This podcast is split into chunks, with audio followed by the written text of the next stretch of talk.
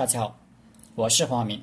这节课我们开始分析《谋攻篇》。《谋攻篇》的全文就不读了，我们直接开始分析《谋攻篇》。孙子曰：“凡用兵之法，全国为上，破国次之；全军为上，破军次之；全旅为上，破旅次之；全族为上，破族次之；全武为上，破武次之。是故，百战百胜。”非善之善善者也，不战而屈人之兵，善之善者也。孙子兵法第一篇讲计，第二篇讲野战，第三篇就讲攻城，这是次序。李全注解说：合阵为战，围城曰攻。所以这篇在作战篇之后。曹操注解说：欲攻敌，必先谋。谋什么呢？王羲注解说：“谋攻敌之利害，当全策以取之，不越于伐兵攻城也。”这是谋利害关系，趋利避害。打仗不是为了杀敌，因为杀敌要付出代价，杀敌一千，自伤八百。最好是不战而屈人之兵，晓之以利害，让他投降。全城、全人、全财、全货尽归于我，这就是孙子的求全思想。全国为上，破国次之。曹操注解说：兴师深入长驱，聚其成国，绝其内外。敌举国来服为上，以兵击破，败而得之，其次也。把敌人围起来，让他绝望。认清形势，投降，那是最好不过。他若做困兽之斗，我们攻城击破他，那就要付出代价，得到的也不是全城，而是一个破城。更何况，战场上什么都可能发生，不一定能胜利。曹操伐江南，刘琮投降，曹操就得了徐州，还得了蔡瑁。张允的水军，这是全国为上之后，孙权不降，就有了赤壁之战，曹操大败，从此再未能进军吴国。楚汉相争，刘邦派李基说降了齐国，这是全国为上。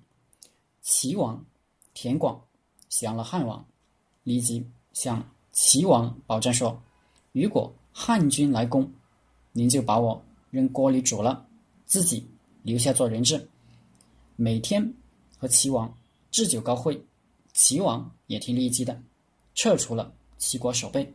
没想到韩信听说利基一介书生，凭三寸不烂之舌就说降了庞大的齐国，功劳比他还大。为了抢功劳，韩信按谋士快通。之际，突然发兵攻打在立下的齐军，齐国没有防备，被韩信一鼓而下。齐王以为是立即出卖了自己，把他扔锅里活活煮死了。齐王自己也在其后的战乱中被杀。韩信是不是不懂全国为上的道理呢？当然不是，他在之前取燕国就是。挟鲁魏王豹，请下月斩成安军的兵威，用广武军纪派一个使臣拿一封信说降了燕国，齐国也降了，但不是降的他，是别的同事说下来的，他便要打，要破国次之，他把已经属于刘邦的齐国打下来，杀掉的齐军也是已经属于刘邦的兵马，再转头要挟刘邦。封他为齐王，可以说，这时候韩信就已经埋下他之后的杀身灭族之祸了。王夫之说，韩信死的不冤，因为他不是真心的忠诚于刘邦，而是随时和刘邦讲斤两，要条件。王夫之评论说：“独天下而以自独者，其为贪功之人乎？”厉声说下棋，其已受命，而汉东北直隶书项羽右臂之元爵也，穷部道也，亦从汉背处，而终不可攀。况诸田之耿介，可以保其安枕于汉也，乃韩信一起贪功之心，从快撤之说，急击以降，而厉声烹，立下之君，喋血饮也。诸田卒以争其宗，残一载，贪功之念发于隐微，而学以。飘楼也。王夫之说，齐国是讲忠义的实在人，降了就是降了，绝无二心。韩信为了抢功劳，挥师击降，害得厉声被烹，田氏灭宗，血流成河。他真是阴毒之人，所以韩信死的不冤。齐王田广和利姬。才是真的冤。全军为上，破军次之；全旅为上，破旅次之；全族为上，破族次之；全五为上，破五次之。这都是战斗编制。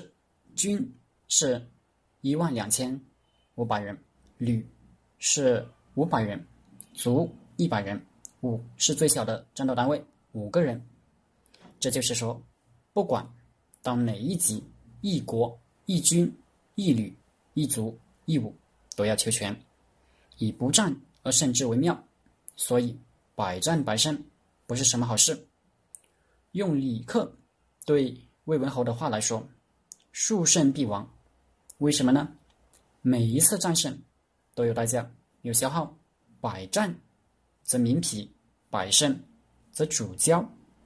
你又疲惫又骄傲。对方则憋足了，憋足了劲，要挟持，可能下一仗就翻盘了。再说了，都百战百胜了，还在打，可见这胜的质量不高，没解决问题。所以，不战而屈原之兵是善之善者也。传檄而定，写封告示就平定了。次之呢，也要一战而定，打一仗就解决问题。百战百胜，那本身就是问题。好了，这节课就先和大家分析到这里。大家可以加我的 QQ 微信幺零三二八二四三四二，我们一起讨论读书、创业、赚钱、企业管理、团队管理、互联网投资。谢谢大家。